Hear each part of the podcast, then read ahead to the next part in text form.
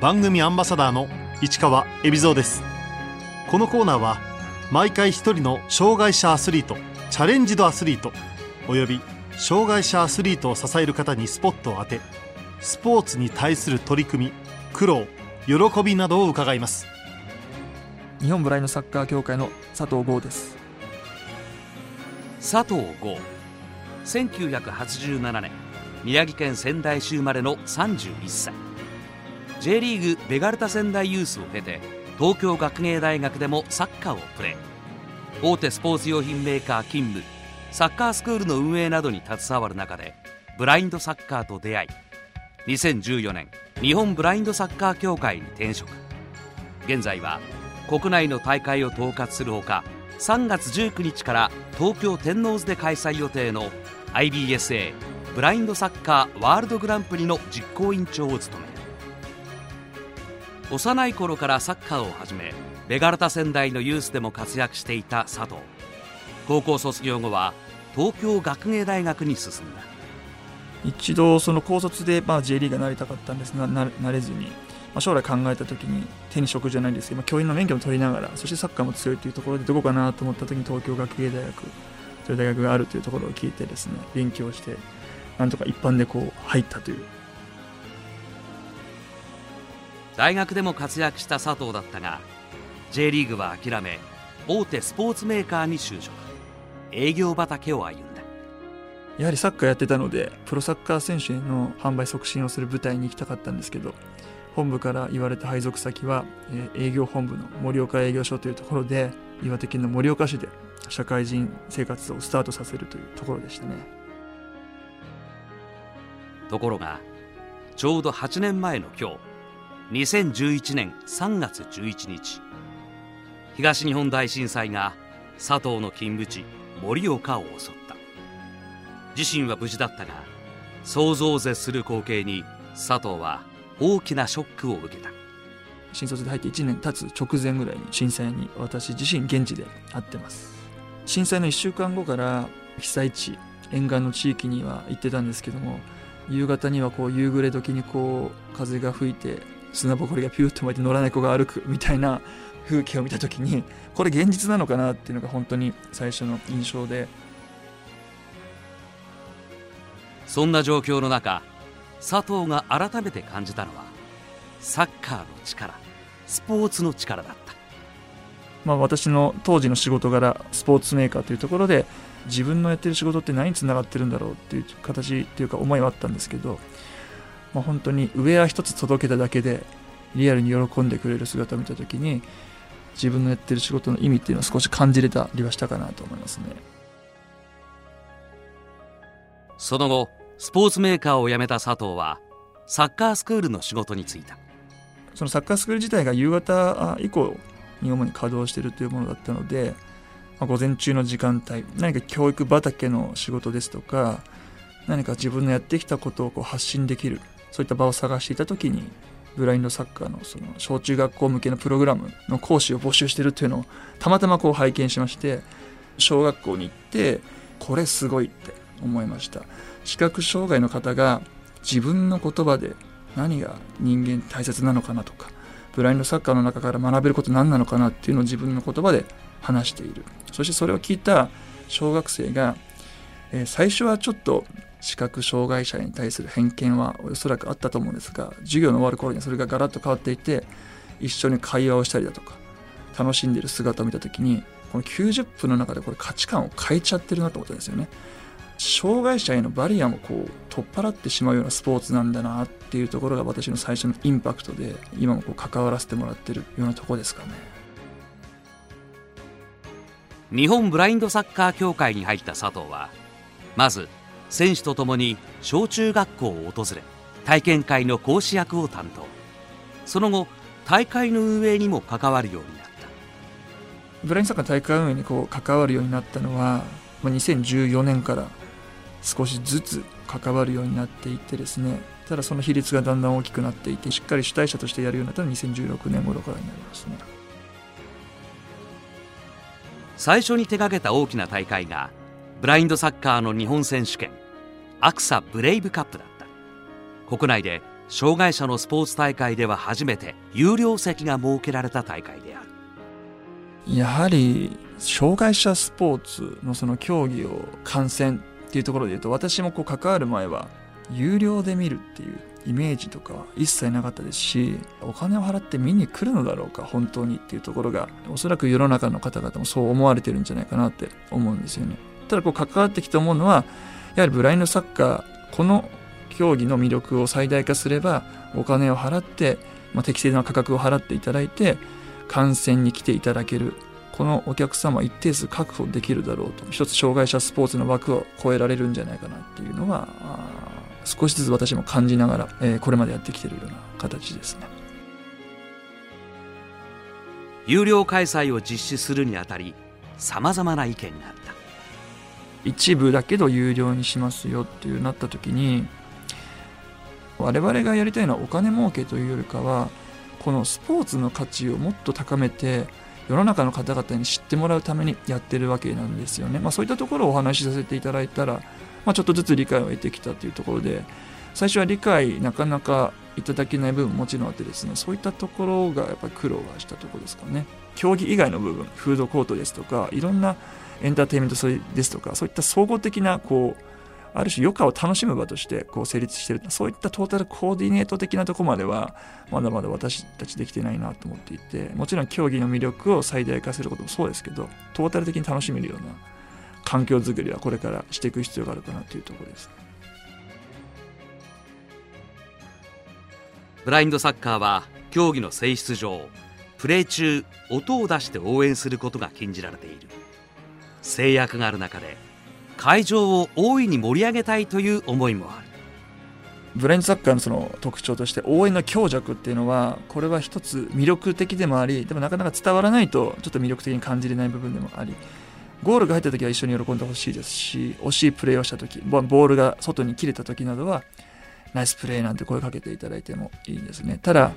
実際にこうボールがピッチの中にある時はお静かにと。そういった誘導するって意味でもですね、まあ、いろんな取り組みをしていて、まあ、MC を入れる中で誘導だとか、あとちょっと今試作段階なんですけど、専属チアなんかを入れてですね、えー、応援するときは一緒に騒ぎましょうという、えー、ボディランゲージをしてもらう。そしてお静かにしていただきたいとか、お静かにっていうようなボードを出していただいたりだとか、応援の強弱を誘導するような取り組みもこれ必要だなっていうところで、ちょっとこれからの課題というところでそれはやってますね。昨年から始まったこの大会は東京で開催される IBSA 国際視覚障害者スポーツ連盟公認の国際大会だこの大会の趣旨ってもちろん2020年の機運の情勢もあればですね、まあ、世界のブラインドサッカーの競争力の上げることそしてブラインドサッカーを世界中にもっと普及発展させていくための枠組みを作りたいねっていうところで競技力だけじゃなくて普及発展もテーマにこう掲げてる大会でですね。まあ、そういった意味でブラインドサッカーの世界選手権だとかパラリンピックだとは、えー、ちょっと趣旨がもうちょっと多岐にわたる大会にしておるという趣旨があって、まあ、2020年機運情勢だけではなくその世界のブラインドサッカーの発展に寄与しようというのがもともと根本的な思いですね昨年の大会は3月下旬に行われ6つの国が参加。日本はグループリーグでイングランドに2対1で勝ちトルコには0対2で敗れ5位決定戦に回り最終的にフランスに1対0で勝ち5位という結果だった。印象に残った試合はですね、まあ、いくつかあるんですけど一つは、えー、初戦の日本対イングランド。日本がイングランドに2対1で勝利した試合でなぜ記憶に残っているか、まあ、日本が勝ったのもそうなんですけども。当時春分の日でですね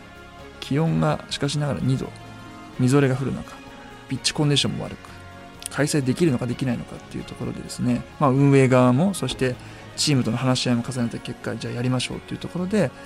えー、実施しました。選手にとっては酷なコンディションかなとも思いながらピッチに入るとですねお互いの本当にこう意地と意地がぶつかり合いながら試合展開も緊迫した中で日本代表最終的に5番の黒田選手という方が決勝ゴールを決めたんですけどそのゴールを決めた時のその一体感というかそういったものが忘れられないっていうのと、あと最後の試合終了までのカウントダウン、5、4、3、2、1っていうところ、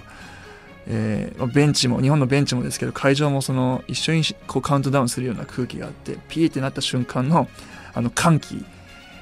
それ私はあのベンチの後ろ側から見てたんですけどもその光景っていうのは忘れられないですね。今年の大会について佐藤に聞いた、まあ、単純に、えー、今回は2チーム増えてます。今回は、えー、4チーム1グループで、まあ、A、B に分かれてるとまあ、そういったところでパラリンピックと同じようなレギュレーションで行えるっていうところが、まあ、ある種仮想パラリンピックになるかなとは思うっていうところ。が、まあ、一つ大きな違いですね、まあ、出場国も IBS の世界ランキング20位以上の強豪国が集まっているので本当にプレパラリンピックといっても差し支えのないようなレベルの高い試合になるかなと思います。で、まあ、見どころなんですけども、まあ、いろんな観点があってですねブレンサッカーを見たことがない人からするとやはり私自身これお伝えする時大事にしているのはちょっと価値観変わるかもよっていうことをお伝えしています。目が見えない中で声を掛け合いながらコミュニケーションを取りながら一つのボールゴールまでつなぐわけですよね。その過程を見ることって非現実がそこにあるような気がしていて見たことがない人からするとできっこないよなってことがこうピッチでできてるっていうようなところが僕がお勧めしたい理由です。日本ブラインドサッカー協会はダイバーシティ事業として目が見える請願者への競技普及にも積極的に取り組んでいる。我々が大事にしたいことっていうのはその請願者見える方への取り組みだなと思ってるんです。その中で、えーと、スポイクという小中学生を対象にしたブラインドサッカーを用いた体験型授業。そしてオフタイムビズという、え、これは企業研修ですね。え体験しながら企業研修を行うということ。そして、一般の社会人向けのオフタイム。これ、毎週火曜日、あるいは木曜日実施してるんですけども、ブラインドサッカーを用いた体験プログラム。この3つを主にですね、展開してます。スポイクは、選手と講師が小中学校を訪れ、ブラインドサッカーを実施し、生徒たちも体験するという。選手と触れ合うことで、生徒たちのパラリンピックに対する見方も変わるという。小学校に行ってもパラリンピックはみんな見るって聞くとほとんど手が上がらないんですよね。ただオリンピックは見るっていうとみんな上がるわけでじゃあなんで見ないのっていうと自分とは別物だっていう認識だとか知ってる選手がいないだとか。そういったことが原因だと思うんですね。なので体験してみる。そして選手を知ってみる。ってなるとやっぱり応援しようって気持ちにもなるのでまあ、そういった意味でも我々がやってるこの事業っていうのは一つすごくブラインドサッカーだけじゃなくてパラリンピック競技に対してもすごく意味のある活動なんじゃないかなとは思います。社会人向けのプログラムは？これはブラインドサッカーをこうやるというよりかはブラインドサッカーをモチーフにした題材にしたコミュニケーションワークですね。例えば言うと2人1組で片方の方がアイマスクをつけてもう片方の人はアイマスクをつけないで目の前にいる選手がいろんな体操をして見えてる人がそれを見えてる人に教えてあげるっていうような本当にこう言葉で伝えるそううコミュニケーションの取り方とかをこのブラインドサッカーの要素を用いながらやってたりするのである種視覚障害者理解ブラインドサッカー理解っていうよりかは個人の理解にもつながるようなワークになってますね。ブラインドサッカーは目が見える請願者がゴールキーパーやコーラーを担当し障害者と力を合わせて競うスポーツ。まさに共生社会そのものだ。競技自体が本当に共生社会の縮図というかあのなってると思うのでそういったことはこの競技を通じて発信できるんじゃないかなとは思います。やっぱりブラインドサッカーっていうと目が見えない人のスポーツなのでゴールキーパーも目が見えてない人なんでしょって思ってる人多いと思うんですよね。それが見えてる人がゴールキーパーですよっていうと得点入るのっていうおそらく不思議があってただ動ける範囲が決まっているよとかいろんなルール要するにうまく、えー、ルール設定をしているわけで、まあ、そういったことを説明する大体こう納得いただけるんですけどなの要するにこの競技自体が視覚障害者の人だけが頑張る競技じゃなくて見えてる方も一緒になってこう取り組むっていう競技なんですよね。この競技のこの在り方が我々がこう社会の中に伝えたいこう価値観であったりとかあり方なのでこの体験を通じてそういったことをこう発信できてるかなとは思いますね。いよいよ来年東京パラリンピックが行われる。ブラインドサッカー男子日本代表は開催国枠で出場は決まっているが一番の見どころは？私自身どこにこう一番魅力を感じるかっていうとその激しさなんですよねブラインドサッカーを知る前、まあ、視覚障害者のやるスポーツ、まあ、イメージできてなかったんですけどすごくゆっくりやるものだろうと。か安全にやるものだろうなって思ってたんですけどバチバチ当たり合うわけですよね。本当に肉弾戦。体を当たりながらも次の展開を考えてたりだとかお互いの位置を確認したりだとか。そういった激しさとそのコミュニケーションの緻密さみたいなこの両立がすごいされてるスポーツなんですよね。そういったところが一つ魅力的でもあるかなと思いつつ見方としてはこう選手目線で見てみると面白いかもしれないですね。選手ってこう試合中178個の音を聞き分けてるんですよね。ボールを持ってる選手の立場に立ってイメージをしてみてどんな音が聞こえてるんだろう今。その中であああやってゴールに進んでいくためにはじゃあどういう音の情報の選択をしてるんだろうみたいなこう選手目線までこう飛躍してみれると非常にもっと感情移入ができて魅力を感じられるんじゃないかなと思いますね。百聞は一見にしかず一度試合を生で見たいという人のために今後国内で開催される主な大会は？